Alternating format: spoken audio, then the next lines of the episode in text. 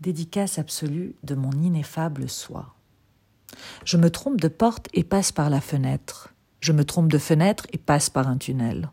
J'envisage les envolées circulaires et retombe sur mes pattes comme un chat.